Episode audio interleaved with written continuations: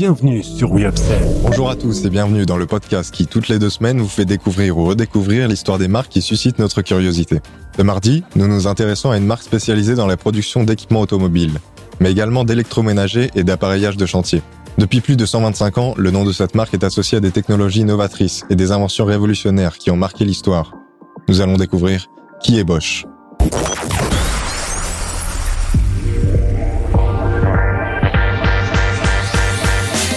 Suis censé animer une émission. Marcom, le podcast focus sur les marques qui font le marché. toutes les deux semaines. Le mardi, toutes les deux semaines, présenté par Lucas, L'histoire des marques. avec le soutien d'Upsell, spécialiste de la force de vente externalisée et supplétive.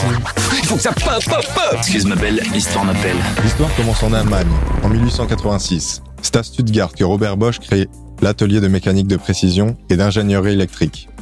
Bosch deviendra un équipementier automobile international de premier rang grâce à la confection et au développement de magnétos d'allumage adaptés aux véhicules motorisés à partir de 1897.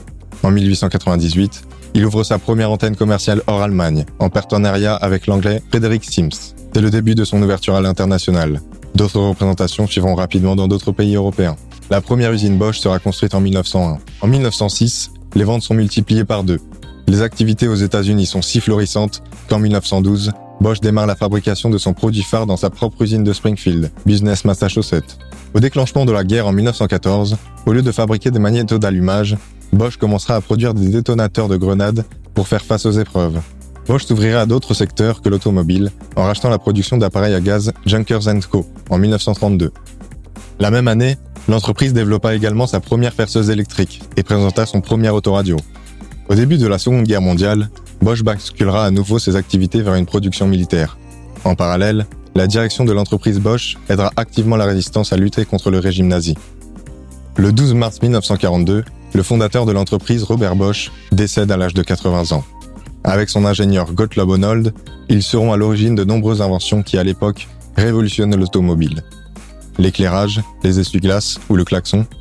Puis viendront les composants électroniques, le capteur d'oxygène, le freinage ABS, le système EPS, le radar de régulation de distance et la conduite autonome. Les deux décennies suivantes seront consacrées à la reconstruction post-guerre, mais également au développement de nouvelles branches d'activité. La période des années 1960 aux années 1980 est marquée par la transformation de Bosch en un groupe international, leader de l'électronique mobile. Avec une ouverture au marché asiatique et le développement du secteur des logiciels, Bosch identifie de nouvelles opportunités. Ainsi, après la vente de sa branche télécommunications, Bosch rachètera en 2001 le spécialiste des techniques industrielles, Mannesmann Rexroth, et renforcera sa division thermotechnologique avec l'acquisition de Boderus AG en 2003. De plus, Bosch intégrera l'entreprise italienne de fabrique d'outils de menuiserie industrielle Freud à son patron Giampaolo Pozzo en 2008.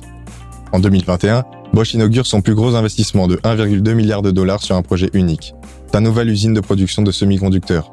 La marque est aujourd'hui présente dans le monde entier sur les marchés de l'équipement automobile, le bricolage, la maison et les techniques industrielles.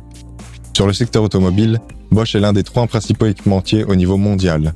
Avec son slogan des technologies pour la vie, Bosch n'a cessé d'innover grâce à sa capacité et son envie de se renouveler depuis plus de 125 ans maintenant.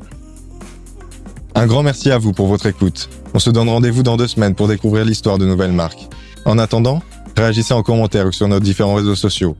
Les équipes d'Upsell et moi-même vous souhaitons d'excellents moments à tous. Bye bye. Il faut que ça pop, pop, pop Excuse ma belle, l'histoire m'appelle.